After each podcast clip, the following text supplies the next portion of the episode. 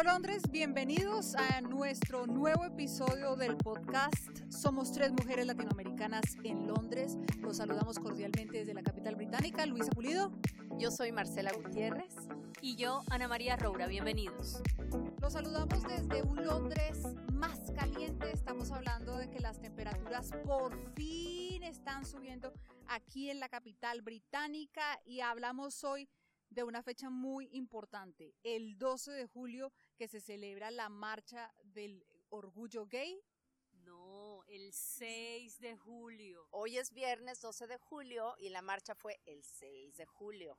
Exactamente, gracias. Entonces, hablamos de esta fecha tan importante porque ha sido la oportunidad para que esta comunidad reivindique sus derechos. Hablamos que Londres es sinónimo de libertad, de variedad, de diversidad. Para mí, para serles muy honesta, me perdonarán todos ustedes quienes amen Nueva York como yo lo hago. Me imagino que a ustedes también les encanta Nueva York. Me encanta. Yo nunca he ido, pero me encanta y me fascina Londres precisamente por eso que dices, porque aquí uno puede hablar en español si quiere, puede escuchar italiano, de una manera muy casual o cualquier idioma o encontrarse personas de todas partes del mundo. Es que precisamente en un mismo andén, aquí en la capital británica, podemos cruzarnos diferentes razas, colores e idiomas. Londres es sin duda una ciudad cosmopolita y para mí es la verdadera capital del mundo. Me perdonarán todos ustedes, aquellos que aman Nueva York. Y hablamos de la diversidad porque hablamos con David Martínez, él es productor festival de cine independiente más grande de Europa. Que se llama Raindance. Raindance porque aquí llueve. Sundance es el de California y aquí se llama Raindance. Muchas gracias, Marcela, por educarme o por educarnos. Qué bueno, no, es que realmente ese dato estuvo súper bueno. Además tenemos que decir que vienen eh, artistas latinoamericanos muy interesantes y muy importantes. Próximamente les estaremos hablando seguramente aquí. David, muchísimas gracias por acompañarnos, gracias por estar en Alolotres. Primero que nada, muchas gracias por el espacio, les agradezco mucho em, que, nos, que nos brinden este espacio en su podcast y felicidades por el, por el proyecto. Ah, sí, eh, eh, como tú lo comentaste, eh, bueno, asistí, yo soy parte de la comunidad LGBT aquí en Londres, mexicano, y fue mi primera vez, mi primera experiencia en un Pride que digo, ya tengo mis 32 años y fue mi, primer, mi primera vez que asistí, uh, por X o Y razón, pero fue, fue por demás relevante asistir este año, eh, porque el A fue el, ha sido eh, en, en, los récords eh, la marcha del orgullo gay más grande en Londres. De hecho, más de 30.000 personas participaron esta vez. Más de 30.000 personas eh, participaron, luego súmale los asistentes. Fue, un, fue una fiesta enorme, fue un carnaval en todo el centro de Londres, todos los hoteles, venues, marcas, eh, porque es, es muy trendy, ¿no? Incluso también para las marcas subirse al barco y decir que todos somos eh, gay friendly, pero habrá que ver en sus, en sus nóminas qué tan gay friendly son, ¿no?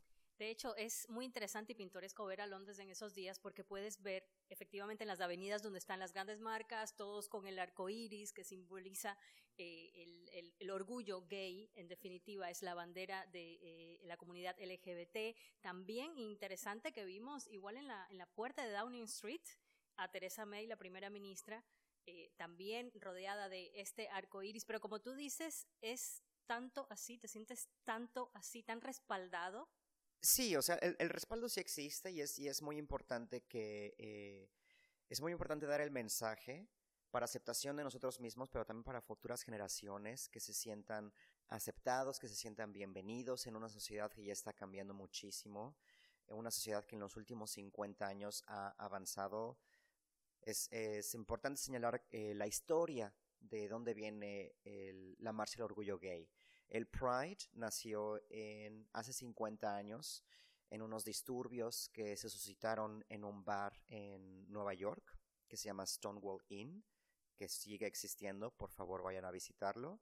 En ese bar existían redadas, como en todas partes. Había en México, incluso aquí en Londres, en todas partes había redadas. Era ilegal eh, ser homosexual, era ilegal concurrirse en bares con otras gentes que aman y piensan igual que tú. Entonces, ¿qué pasó esta noche en Stonewall Inn? Que llegó la policía, como siempre, a hacer una redada, pero en esta ocasión los asistentes, los comensales del bar, gente de la comunidad LGBT en Nueva York, eh, gente de la comunidad trans y drag, eh, dijeron ya basta y eh, respondieron, respondieron con lo que tenían en sus manos, con vasos, con sillas, con lo que tenían en sus manos y decir ya basta, no en forma de atacar, sino de contraatacar, así de deja de molestarme, deja de reprimirme. Curioso también, y eso también es un, es un, es un dato, que ese año falleció la actriz Judy Garland, muy querida en la comunidad um, LGBT. Um, cuenta la historia que la comunidad estaba muy sensible respecto a la muerte de la actriz y que cuando la, la, policía llegó a hacer la redada, dijeron, es que ya, ya basta, hasta aquí fue. ¿Por qué? Porque la, comunidad siempre era victimizada. Era, uy, pobrecito, la sociedad te reprime, y era como el, el común denominador, ¿no? Pero ese día, eh, eh, gente importante de la comunidad que ahora el, este año les van a levantar monumento afuera del, del bar. El, el gobierno el, eh, de Nueva York ya lo autorizó. Bueno, fue una iniciativa uh, que me parece muy importante, como eh, quienes fueron los que comenzaron este movimiento, que fue después un efecto dominó y fue un, eh, un movimiento mundial, ¿no? Entonces, eh, la Marcha del Orgullo Gay nace a partir de este, de, este disturbio eh, en Nueva York y precisamente eso fue lo que celebramos este año, los 50 años de Pride, los 50 años de decir ya basta, los 50 años de decir seamos orgullosos de vivir en nuestra piel, seamos orgullosos de lo que hacemos y celebremos con nuestros familiares, con nuestros amigos, con quien quieran unirse, pero es importante que los que vengan a asistir a este, a este gran carnaval y gran fiesta sepan el mensaje.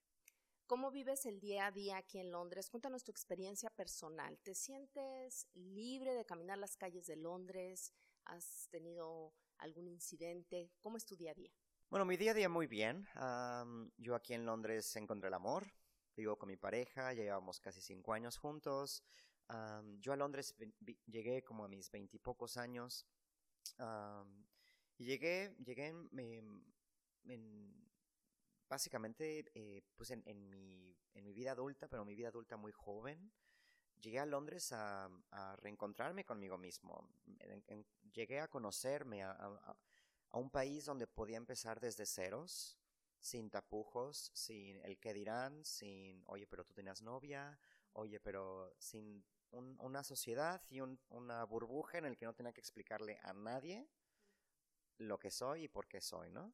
Entonces yo llegué aquí uh, en una sociedad que vivimos en una sociedad aquí en Londres que es, que es mucho más, no quiero decir avanzada, sino más con más trayectoria y por lo mismo con una experiencia distinta a Latinoamérica, que Latinoamérica es un, es un continente muy joven si hablamos a partir de la colonización, ¿no? Entonces, si, si, si partimos a raíz de eso, uno que viene a Europa y se encuentra con esa sociedad muchísimo más abierta, seas gay, tengas el pelo pintado de morado, camines con botas militares, uh, nadie ni siquiera te voltea a ver.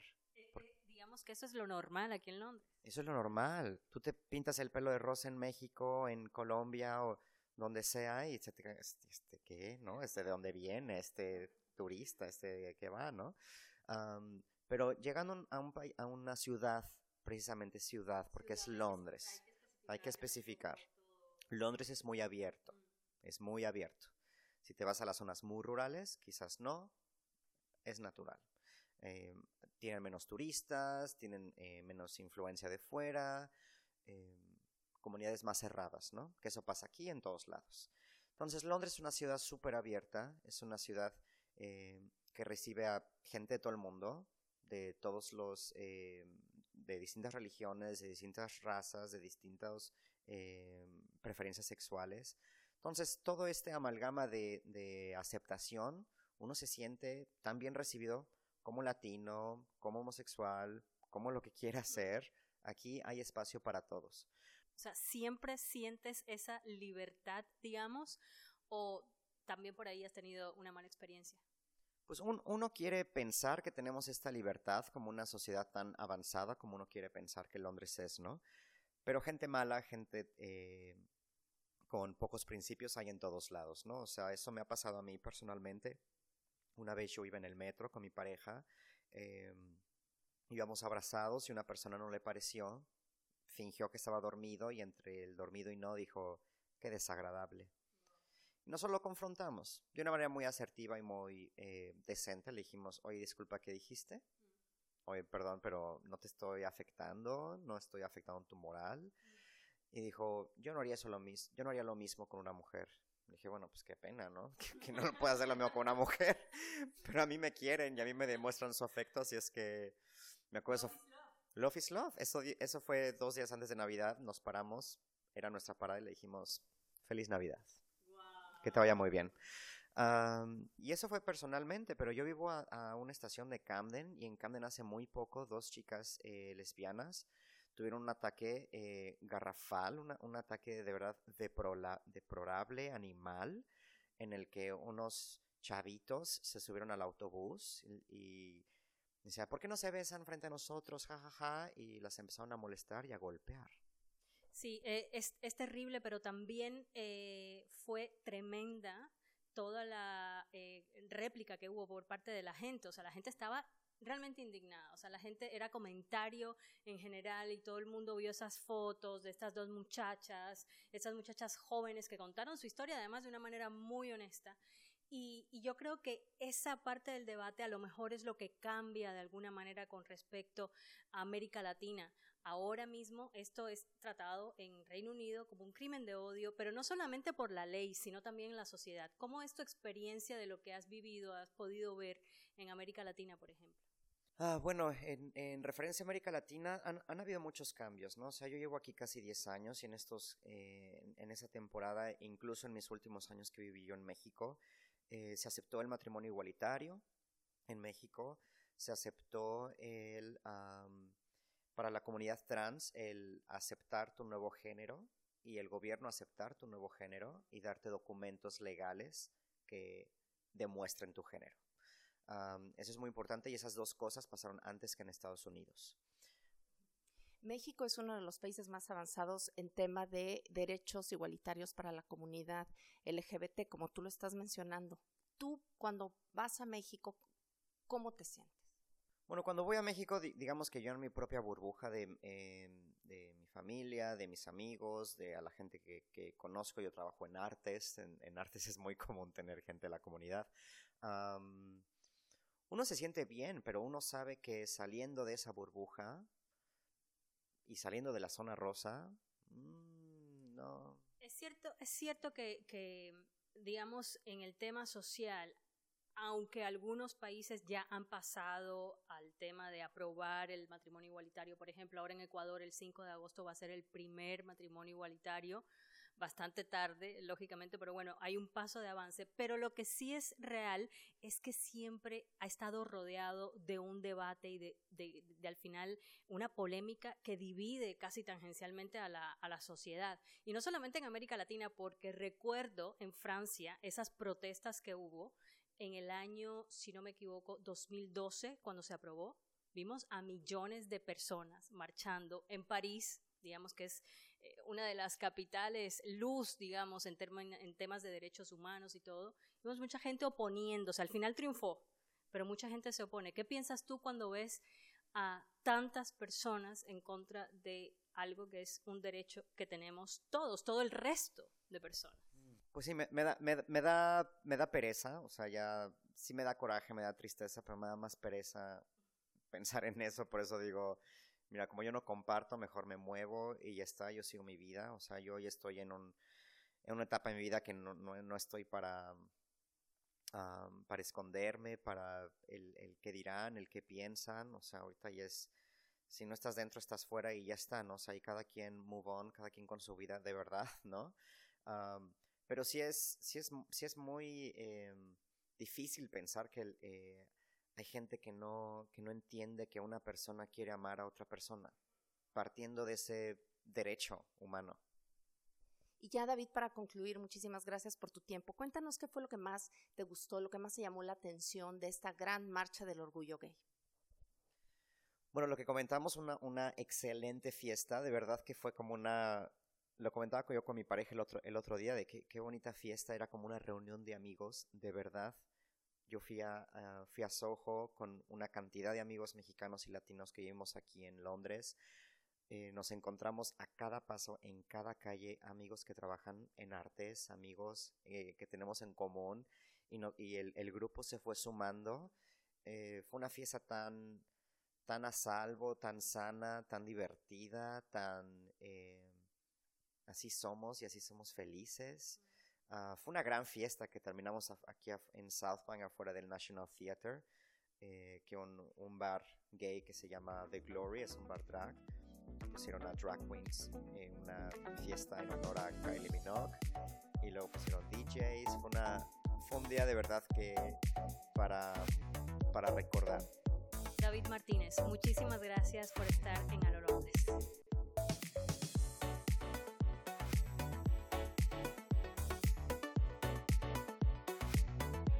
Nos encontramos en la Plaza de Trafalgar, este lugar que es el corazón de Londres, que sería lo equivalente al Zócalo Capitalino de la Ciudad de México. A la Plaza de Bolívar en Bogotá.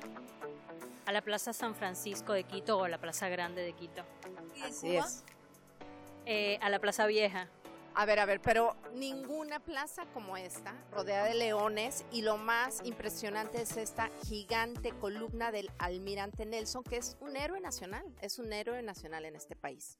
La columna del almirante Nelson tiene 169 pies, unos 52 metros. Está custodiada, como dices Marcela, por cuatro leones y es exactamente pagando un tributo, rindiendo un homenaje al almirante Nelson por haber ganado una batalla naval contra la flota franco-española frente a las costas de Cádiz. El 21 de octubre se le rinde homenaje al almirante Lord Nelson que no tenía un brazo, perdió el brazo. Perdió el ah. ojo, perdió el brazo y luego perdió la vida. ¿Me estás preguntando o, nos estás contando? Yo creo que yo creo que yo creo que tú tienes eh, más detalle personal del almirante. A ver. No, no, yo, yo que no soy experta en historia como estas chicas, lo que me llama la atención es que eh, Trafalgar o Trafalgar, depende del acento que cada cual tenga, eh, esta plaza es un escenario de eh, mítines, es el lugar por excelencia de protesta, según yo he visto en mi corta experiencia en esta ciudad. Por ejemplo, la Marcha del Orgullo Gay, de la que hemos estado hablando, tuvo su principal eh, escenario precisamente para los discursos de los que participaban allí en este lugar. Las protestas, cuando vino el presidente Donald Trump, por, por ejemplo, hace poco más de un mes, también tuvieron lugar allí. Entonces, eh, siento que es un espacio donde los londinenses o las personas de esta ciudad se reúnen cuando quieren protestar por algo, digámoslo de esa manera, cuando quieren hacer sentir su voz. Es un lugar de convivencia y también de celebraciones porque allí se anunció en el 2000, en el, no recuerdo el año, la verdad, pero bueno, el año que se anunció que Londres sería la sede de las Olimpiadas 2012 y ya recuerdo el año que fue el año 2005, porque al otro día de ese anuncio espectacular en la plaza de Trafalgar fueron los eh, atentados terroristas de 2005. Toda la gente estaba celebrando este anuncio y tomó a mucha gente completamente desprevenida y desapercibida. Y además también, en una nota un poquito más alegre, se reúnen los hinchas del fútbol cuando gana su equipo y van ahí, es un lugar también de celebraciones, mítines políticos. Y yo también recuerdo en el año 2012 que vine a cubrir las Olimpiadas de London 2012. Allí en Trafalgar Square pusieron un reloj que iba haciendo como el countdown para que empiecen los Juegos Olímpicos. Y era una atracción turística para todos porque todos podíamos ver. Faltan dos días, 20 horas, 15 minutos y 30 segundos para las Olimpiadas. Todos los turistas latinoamericanos venían a tomarse fotos frente a este gran reloj olímpico que pusieron precisamente ahí en Trafalgar Square. A mí lo que más me gusta de Trafalgar Square es la Galería Nacional. Es un museo fundado en 1824 que tiene cerca de 2.300 pinturas, es uno de los más visitados del mundo, pero la gran estrella del museo... Los girasoles de Van Gogh. Los girasoles de Van Gogh, que fueron pintados en 1888. Es tal vez el cuadro más, más visitado y tal vez el más famoso de este pintor holandés que justamente eh, está conmemorándose eh, todo su amor y todo su trabajo que tuvo mucho, mucha conexión con Londres, está en el Museo Tate Britain. Exactamente, porque Van Gogh vivió aquí y no como pintor, era un dealer de arte, no era pintor. Bueno, o sea, no, no vino aquí a ejercer como pintor y después, bueno, evidentemente que toda una influencia de su estancia aquí. Bueno, y luego de todos estos datos muy interesantes acerca de este pintor y su vida aquí en Londres, ahora les propongo que nos vayamos hacia nuestro próximo segmento, muy esperado por cierto, hay que decirlo, Too British o demasiado británico.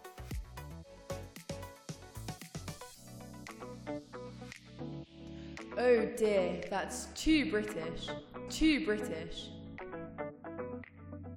Yo quería decir, de hecho, que lo más británico de Too British es la historia de cómo surgió. Y no lo van a creer, pero fue un segmento que sugirió un propio británico. O sea, puede haber algo más Too British para ese segmento que esa anécdota de su nacimiento. Imposible. Bueno, esta vez vamos a hablar de un evento que no puede ser más británico, que tiene que ver con un deporte que hasta los propios británicos también inventaron, eh, que se han apoderado y que tienen algunos célebres. Claro. Claro, el tenis no puede ser más british. Como el fútbol, que fue, fundado, se diría, o descubierto o inventado. Inventado. el tenis de pasto, les voy a dar un dato histórico, el primer torneo de Wimbledon. Pero, pero, pero, exacto. Ah, no hemos dicho. No, no hemos dicho. Bueno, estábamos dando pistas. Wimbledon. A ver, el primer torneo de Wimbledon o Wimbledon. Yo le decía Wimbledon hasta que vine acá, entonces ahora le digo Wimbledon. Yo le digo Wimbledon. En español es Wimbledon. Que me perdone Wimbledon. Okay, perfecto. Fue el en julio, en julio de 1800. 77. Así que hagan sus cuentas. Y es un deporte blanco, es un lugar donde todos los tenistas tienen que venir vestidos de blanco. Por cierto, el claro, vestidos siempre, Marcela. Bueno, vestidos por favor. o sea, por favor que vengan vestidos. Y termina este domingo la final de hombres. Hay 18 canchas 18 canchas de tenis. ¿Cómo le llaman ustedes? ¿Canchas o pistas? Canchas. Canchas. canchas. 18 canchas de tenis. Y les voy a dar un dato bien curioso. Es el torneo de tenis, pero también es el torneo conocido de las fresas con crema y el pins. Porque la gente va a ver el tenis, sí, pero si ustedes observan, durante los partidos hay muchas butacas vacías, muchas sillas que dices, ¿dónde está la gente? Es que es caro entrar también. Es caro entrar, pero la gente no está, no va al tenis a ver el tenis bueno, la mitad. Es como muy fashion también, ¿no? Como muy glamour y société. Y trendy, yeah. Un poco a mostrarse, a vestirse bien para ir al tenis. Y bueno, a celebrar su deporte en definitiva, ¿no? Los lentes de sol, los sombreros con las pelotas de tenis. Y van a tomar pins porque se venden, en este año se espera que se vendan 303 mil, 303 mil vasos de pins, que es esta bebida súper británica. No hay más británico que un pins, que es una especie de cóctel muy dulzón uh, con limonada, limonada, refresco limón y el pims que es la bebida alcohólica y lleva fresas adentro, pepino y naranja, rebanadas de naranja y menta, es lo más importante es la menta. Y después las fresas con crema que se venden 166 mil porciones. Yo estoy súper emocionada porque Serena Williams está llegando a la final. Y esa mujer me parece una titana. Sí, esa, bueno, sí, claro que el femenino del titán existe, titana. La porque, para ti hoy mismo. Porque esta mujer que dio a luz hace apenas un año, dos años, un año, no sabemos bien cuánto tiempo, y llegar a esta final ahora, yo espero que realmente se pueda quedar con el título porque se lo merece. Y me gusta no solamente la manera en la que ha llevado a cabo esta recuperación vertiginosa, porque además en el tenis hay cosas muy injustas con respecto a las mujeres, que es cuando se quedan embarazadas, pierden todos sus puntos y, y pierden todo lo que han acumulado por lo tanto tienen que empezar, bueno, digamos que casi casi desde cero después de haber eh, acumulado para estar en el top del ranking, que es lo que las trae a estos eventos.